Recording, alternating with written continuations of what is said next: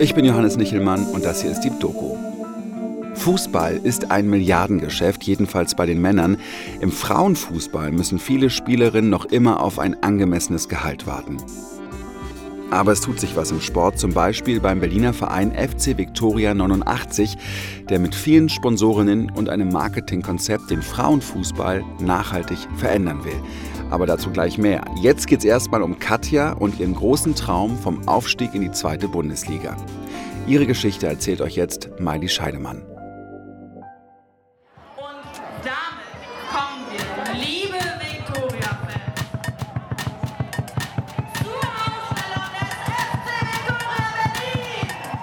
Zwei Schritte zurück, Sprint nach vorne.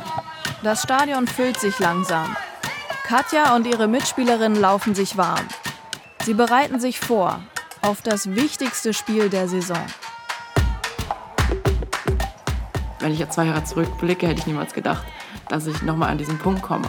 Vielleicht habe ich nochmal die Chance, zweite Bundesliga zu spielen. Das war für mich utopisch vor zwei Jahren. Und jetzt ist es einfach schon so in greifbarer Nähe. Für diese Chance hat Katja alles gegeben. Heute muss sie gewinnen. Mit ihrer Mannschaft Viktoria 89 gegen den HSV. Himmelblau gegen Dunkelblau. Berlin gegen Hamburg. Es geht um den Aufstieg in die zweite Bundesliga. Den ersten seit acht Jahren. Für die Mannschaft wäre das ein Meilenstein. Und für Katja erst. Ich spiele selbst Fußball, seit ich denken kann. Ich kenne noch die Zeiten, in denen Frauenfußball belächelt wurde und die Frauenteams die alten Trikots der Männer auftragen mussten.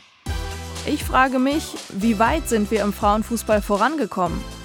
Werden Spielerinnen wie Katja, wie alle anderen Frauen im Fußball endlich ernst genommen? Und wird ihnen ein professionelles Umfeld geschaffen? In dieser Folge geht es um Katja und ihre Geschichte. Um den Traum vom Profifußball, und wie der plötzlich zerplatzen kann.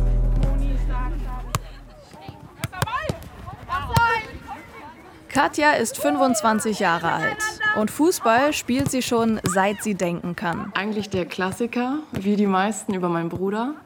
Mit zwei oder drei Jahren mit zum Training gekommen und dann nicht mehr weggegangen, sondern mitgemacht und geblieben. Fußball ist für sie in ihrer Jugend alles. Sie wächst zusammen mit ihrem Bruder in Brandenburg auf, spielt zeitweise sogar in zwei Mannschaften gleichzeitig. Auch in einer Jungsmannschaft in Wittstock. Das hat ihr geholfen, sagt sie. Weil die einfach rustikaler sind, körperlicher und man wird da, glaube ich, auch frecher. Zeitweise wird sie sogar von ihrem eigenen Vater trainiert. Katja hat Talent. Das merken auch die Verantwortlichen von Turbine Potsdam, dem Bundesligaverein, der zu den erfolgreichsten Europas gehört.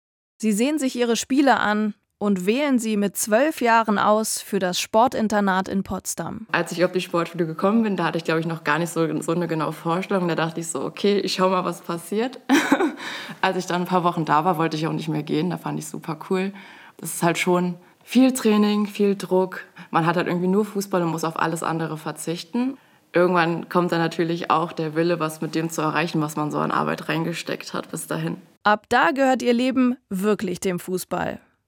Um 7 Uhr aufstehen, dann halt frühstücken gehen, dann das erste Training in der Regel um 7.30 Uhr, 8 Uhr, dann hat man anderthalb Stunden Training, dann kurz duschen, 7 Uhr aufstehen, Frühstücken, Training, duschen, dann Training, Schule, Hausaufgaben, wieder Training. 7 Uhr aufstehen, Training, Schule, Training, Training.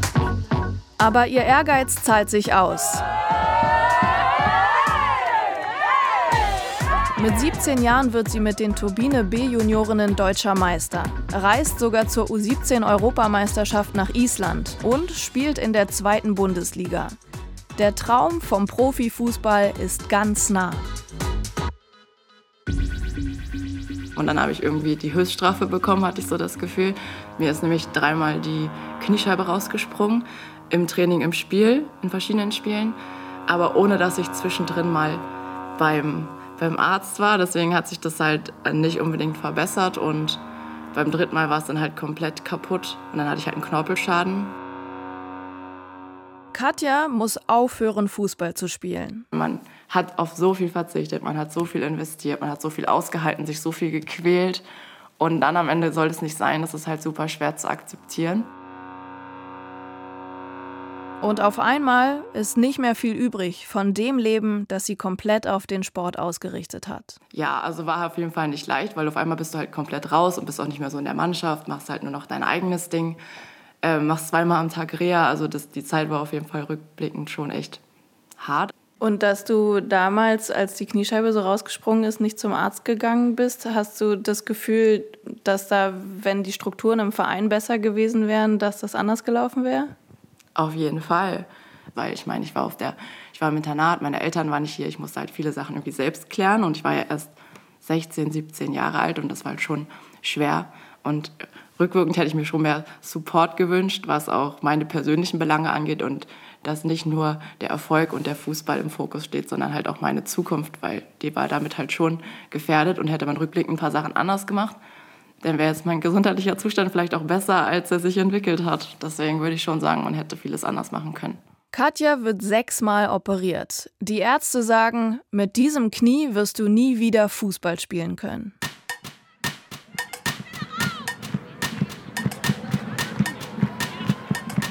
Auf der Tribüne himmelblaue Fahnen, blau-pinke Schals, Vereins-T-Shirts. Auf dem Spielfeld läuft Eileen Jahren mit der Rückennummer 25 an und verwandelt den Elfmeter für Viktoria. Es steht mittlerweile 1 zu 1 im Aufstiegsspiel gegen den HSV. Noch 20 Minuten Spielzeit. Aber Viktoria muss heute deutlich gewinnen, um in die zweite Bundesliga aufzusteigen. Das Stadion ist ausverkauft. Liebe Viktoria-Fans, es ist mir heute eine ganz besondere Ehre, die Zuschauerinnenzahl durchzugeben. Wir begrüßen 3600 Menschen. Das ist Rekord. Und das ist kein Zufall. Es ist das Ergebnis einer Strategie. Den Frauenfußball sichtbarer machen. Das ist die Idee vom FC Viktoria 89. Es ist kein neu gegründeter Verein. Schon vorher hat die Mannschaft in der Regionalliga Nordost gespielt. Bei Frauen ist das die dritthöchste Spielklasse. Aber die Finanzierung hat gefehlt. Genau diese Verhältnisse wollten sechs Unternehmerinnen aus Berlin ändern.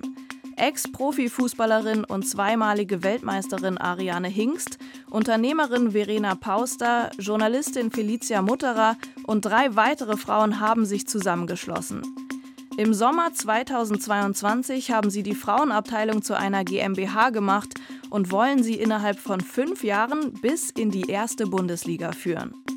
Unter anderem mit Hilfe von prominenten Investorinnen wie Franziska van Almsick, Ulrike Volkerts oder Caroline Kebekus haben sie schon eine Million Euro Kapital gesammelt. Und Victoria, das merkt man, ist mittlerweile ein Ort, an dem sich PolitikerInnen gerne zeigen. Da steht zum Beispiel der Bundeslandwirtschaftsminister Cem Özdemir und schwenkt eine Viktoria-Fahne. Auch die stellvertretende regierende Bürgermeisterin Franziska Giffey ist mit ihrem Sohn gekommen. Sie trägt sogar die Vereinsfarben: pinkes Jackett, blaue Hose. Und dann taucht auch noch der regierende Bürgermeister Kai Wegner auf. Und unten, auf dem Rasen, mittendrin, Die unsere Nummer 17, Katja Friedel. Katja! Katja. Kurz vor Ende wird sie eingewechselt. Sie rennt rüber auf die linke Außenbahn. Und Katja ist voll drin. Ist mit einem guten Pass gleich an der ersten Torchance beteiligt. Wenn ich jetzt zwei Jahre zurückblicke, hätte ich niemals gedacht, dass ich nochmal an diesen Punkt komme. Ich treffe Katja und sie erzählt mir von ihrer Verletzung. Fünf Jahre hat sie keinen Fußball mehr gespielt. Ich habe ein Jahr einfach nur rumgearbeitet, mal da gearbeitet, mal da gearbeitet, weil ich auch nicht direkt mit dem Studium anfangen wollte, weil ich auch keinen Plan hatte, was ich machen möchte. Dann habe ich BWL studiert. Die Erinnerung an den Sport schmerzt und dann kommt die Pandemie. Tatsächlich war das in der Corona-Zeit, ähm, wo die Zeitungsreporter nicht mehr so viel zu berichten hatten. Und dann wurden halt öfter noch alte Geschichten wieder aufgerollt von irgendwelchen Reportern. Und dann ist einer auf mich zugekommen und meinte so, ey, ich habe Bock darüber einen Artikel zu schreiben, erzähl doch einfach mal ein bisschen, wie es dir jetzt so geht. Und dann sind wir halt so im Gespräch einfach irgendwann darauf zu sprechen gekommen, ob ich mir vorstellen kann, wieder anzufangen, Fußball zu spielen. Dann meinte ich so, ja klar. Also ich denke schon eine Weile drüber nach, ob ich äh, wieder anfange, aber ich weiß auch nicht genau. Wenn man so lange nicht gespielt hat, das ist so komisch. Du weißt nicht, ob du noch gut bist. Du musst erstmal wieder reinkommen. Dein Körper muss sich auch erstmal wieder in Sportmodus umschalten. Also ich hatte auch keine Anlaufstelle, wo ich vielleicht hingehen soll. Dann fängt Katja langsam an, ihren Körper zu belasten, fängt an, bei einem Babelsberger Verein zu spielen und merkt, sie kann es noch und sie will mehr. Im Sommer 2022 wechselt sie zu Viktoria, dem Verein der Stunde. Der Umbruch zu diesem schnelleren, intensiveren Fußball war halt schon schwer und auch für mein Knie erstmal wieder gewöhnungsbedürftig. Aber ich bin in den Verein gekommen. Nach drei Tagen habe ich gesagt, Leute, wir müssen das ein bisschen langsamer angehen. Und die meinten so, ey, okay, wir machen das. Dann habe ich erstmal Hälfte, Hälfte gemacht, also zweimal trainiert, zweimal Reha gemacht. Und die haben das halt richtig gut eingetaktet. Und das war für mich schon mal ein extrem gutes Gefühl, weil ich kenne das nicht überall so viel Verständnis zu bekommen. Und das war halt auch der optimale Plan, weil so bin ich halt super gut in den Verein gekommen.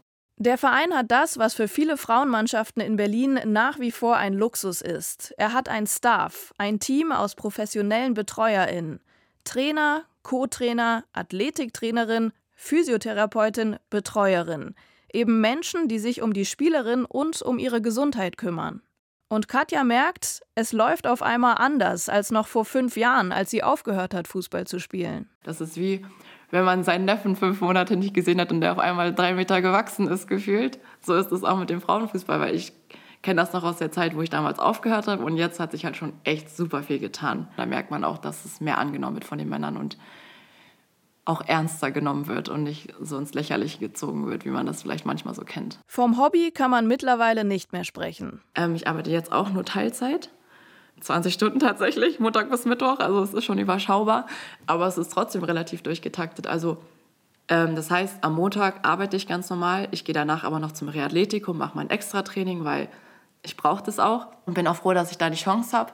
Dann ähm, Dienstag wieder ganz normal arbeiten, Dienstagabend Training, Mittwoch das Gleiche. Donnerstag gehe ich wieder ins Reathletikum, das Gleiche dann am Freitag und dann haben wir Freitagabends auch nochmal Training. Samstag ist dann meistens Pause um sich ähm, aufs Spiel vorzubereiten. Vielleicht noch ein bisschen Mobi, ein bisschen Dehn, ein bisschen Spaß, ein bisschen Freizeit, Essen gehen. Also alles, was man halt normalerweise auch so macht. Und dann haben wir Sonntag eben Matchday. Das heißt, du hast eigentlich einen Tag in der Woche nur frei?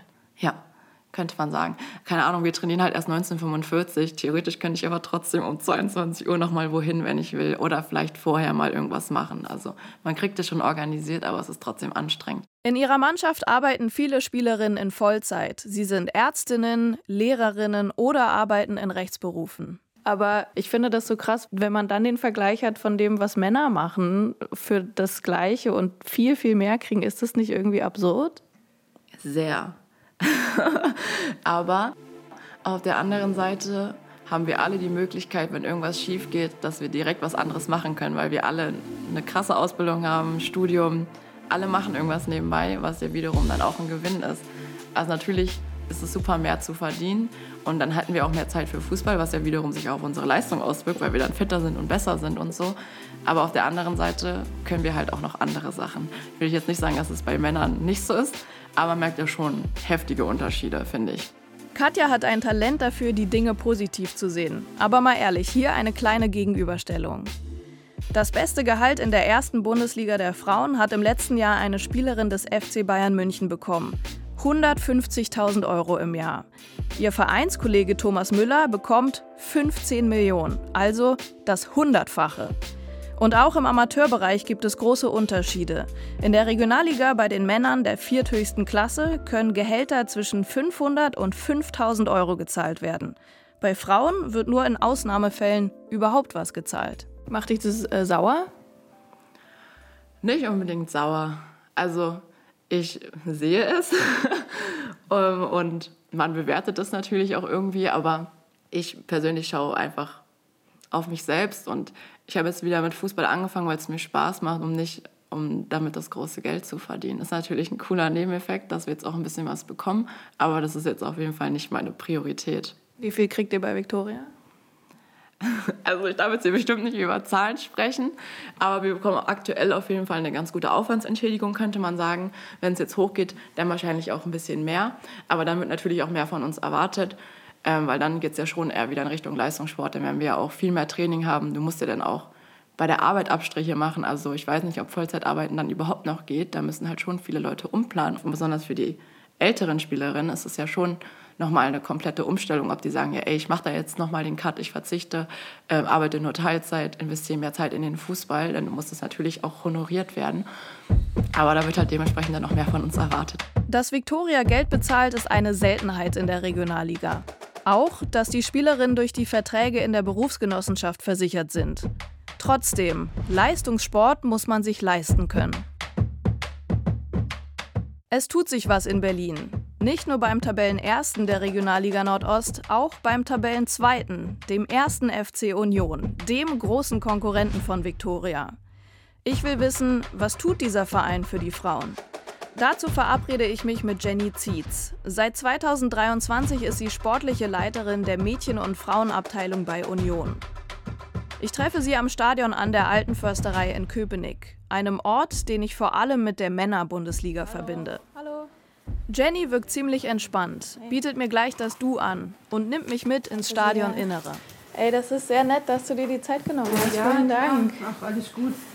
Es kommt ja dem Frauenfußball zugute. Ja, Aber du, Auf jeden für, Fall. dafür musst du Treppen laufen. na, das ist okay. Jenny ist eine Legende. Sie ist eine der erfolgreichsten Fußballspielerinnen aller Zeiten. Mit Turbine Potsdam wurde sie sechsmal deutsche Meisterin, dreimal Pokalsiegerin. Sie hat die Champions League gewonnen und ist mit der Nationalmannschaft 2009 Europameister geworden. Sie weiß also, wie man im Fußball erfolgreich wird. Wir setzen uns in eine der VIP-Logen, alles in Rot gehalten mit Blick ins Stadion. Unten kümmern sich sechs Leute gleichzeitig um den Rasen. Ein paar mähen, ein paar stochern im Boden rum. Dass Geld in den Männerfußball fließt, das wird hier ziemlich schnell klar. Und was ist mit den Frauen? Es ist einfach auch so, dass der Verein jetzt gesagt hat, okay, wir haben gezeigt, wir können den, wir können den Männerfußball, jetzt können wir auch zeigen, dass wir den Frauenfußball eben auch können. So. Und ähm, wir wollen die erste Adresse für den Frauen- und Mädchenfußball in äh, Berlin sein. Jenny kümmert sich um die Kaderplanung, um die Strukturen. Sie meint, den Spielerinnen muss ein gutes Umfeld geschaffen werden, damit sie liefern können. Auch sie wollen in die zweite Liga aufsteigen. Professionellere Strukturen und mehr Investitionen bedeuten auch mehr Druck auf die Spielerin. Wenn wir Leistung von den Spielerinnen erwarten, dann müssen wir ihnen aber auch den Rahmen geben. Also Thema Mindestlohn, eben auch Strukturen schaffen, dass sie eben halt auch zweimal am Tag nächste Saison trainieren können. Aktuell trainieren wir 19 Uhr, ähm, das sind zwei Stunden Training, dann sind sie zu Hause, dann Thema in Ruhe Abendessen, Regeneration ist nicht mehr. Ein Abend mit Freunden im Kino zu verbringen oder mal einen Kaffee zu trinken, auch gar nicht gegeben aktuell, weil viele vorher arbeiten, zur Schule gehen. Meine Aufgabe ist es jetzt als erstes gewesen, okay, wie können wir das schaffen, dass wir nächste Saison 9 und 15 Uhr trainieren. Aber wie machen das denn Spielerinnen, die jetzt ganz normal arbeiten? Das ist ja eine totale Lebensumstellung dann, oder? Zerfällt da nicht der Kader dann auch?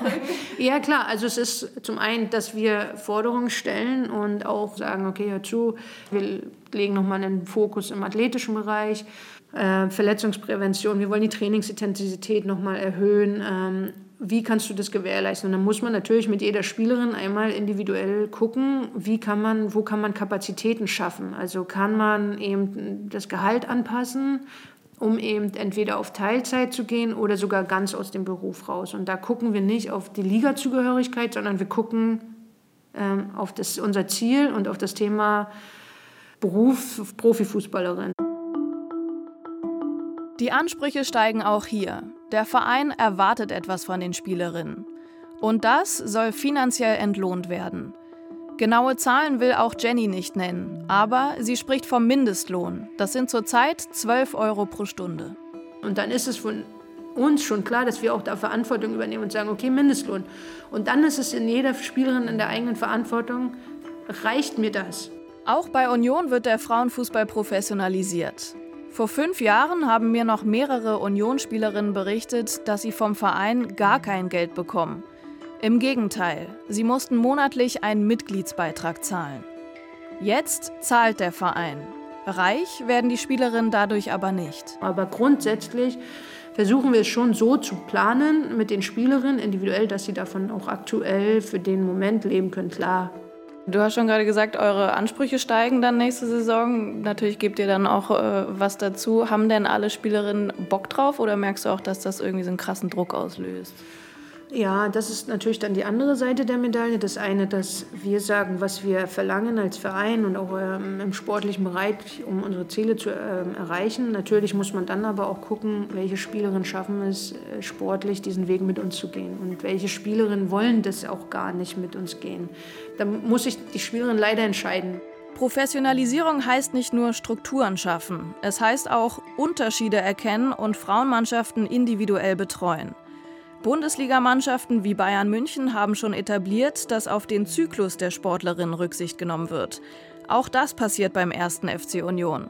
Spielerinnen können mit zwei Abfragen pro Tag angeben, wie es ihnen geht. Und das war zum Beispiel früher nicht so. Also da konnte ich jetzt nicht hingehen und sagen, hm, Trainer, also geht heute gerade nicht so. Jetzt gibt es ja in Berlin noch das Projekt Victoria. Was hältst du von diesem Projekt? Ja, alles, was dem Frauenfußball gut tut, würde ich grundsätzlich unterstützen. Und ähm, es ist doch schade, dass so viele Jahre irgendwie keine Frauenmannschaft aus Berlin es geschafft hat, sich irgendwo äh, in der ersten, äh, zweiten Liga wirklich zu etablieren. Ich finde, dass das bisher keine Mannschaft geschafft hat, das liegt auch daran, dass die Vereine das Engagement ihrer Spielerinnen für selbstverständlich genommen haben. Umso besser, dass Union sie jetzt ernst nimmt, fördert und fordert. Der reine Spaßfußball ist vorbei. Das wird im Gespräch mit Jenny deutlich. Und das bedeutet Umbruch. Einige Spielerinnen gehen, neue kommen dazu. Es ist stiller geworden im Stadion Lichterfelde. Der HSV hat zweimal getroffen. Es steht 1 zu 3. Und so langsam wird klar, es wird nichts mit dem Aufstieg. Nicht dieses Jahr. Beim Schlusspfiff wird es nochmal laut. Standing Ovations. Die Fans sind stolz auf Viktoria. Was für eine Saison. Mehr als 150 Tore geschossen. Meisterin der Regionalliga Nordost, Berliner Pokalsiegerin. Den Spielerinnen ist das in diesem Moment alles egal. Sie liegen und sitzen auf dem Rasen. Viele können die Tränen nicht zurückhalten, auch Katja nicht. Wie geht's dir? Ja, nicht so toll. Spiel spiegelt ja nicht unsere Saison wieder, deswegen ja, sind wir natürlich alle enttäuscht, dass wir nächstes Jahr wieder hier spielen müssen in der Regionalliga. Aber enttäuscht, müde, aber auch ein bisschen stolz ist sie dann doch. Und auch über die Kulisse kann sie sich am Ende freuen. Es ist ziemlich cool, auch dass meine Familie hier war, weil man sagt ja immer, es kommen so viele zugucken, aber jetzt konnten die das mal live erleben, dass wirklich so viele daran interessiert sind und das ist natürlich auch was, womit wir allgemein den Fußball einfach voranbringen konnten, besonders den Frauenfußball. Auch wenn es in dieser Saison nicht für den Aufstieg gereicht hat, es hat sich einiges getan. Als Spielerin wünsche ich mir, dass diese Entwicklungen nicht die Ausnahme bleiben. Dass sich Frauen im Fußball nicht mehr jeden Fortschritt hart erkämpfen müssen, sondern dass die Vereine mitdenken und eigenständig handeln. Sie alle müssen jetzt beweisen, dass sie es ernst meinen. Dass sie nachhaltig investieren und die Frauen in eine gleichberechtigte Zukunft führen. Denn nicht weniger als das haben diese Spielerinnen verdient. Die Geschichte hat euch Miley Scheidemann erzählt, Regie hat Dennis Kogel geführt und die Redaktion hatte Kim Neubauer. Falls ihr uns bei Spotify auf dem Smartphone hört, wir haben eine Frage an euch. Und zwar, wie sehr interessieren euch Sportthemen? A, total, absolut, bitte gerne mehr davon. Oder B, eher nicht so. Einfach eure Antwort in die App tippen. Das hilft uns sehr. Vielen, vielen Dank. Wir sind jetzt erstmal in der Sommerpause und produzieren viele neue Deep Doku-Geschichten für euch, die ihr dann ab September hören könnt. In der Zwischenzeit freuen wir uns, wenn ihr die alten Folgen in der ARD Audiothek hört, uns auf den Plattformen folgt, uns fünf Sterne gebt oder einen Kommentar da lasst. Sowas hilft uns sehr, sehr, sehr. Vielen, vielen Dank. Und wenn euch die heutige Folge gefallen hat und ihr vielleicht auch gedrückt habt, dass ihr total Sportgeschichten mögt, dann haben wir noch einen Podcast-Tipp für euch, einen Fußball-Podcast-Tipp aus dem RBB. Heutzer, Verrat am Fußball, erzählt die Geschichte von einem der größten Wettskandale des deutschen Fußballs.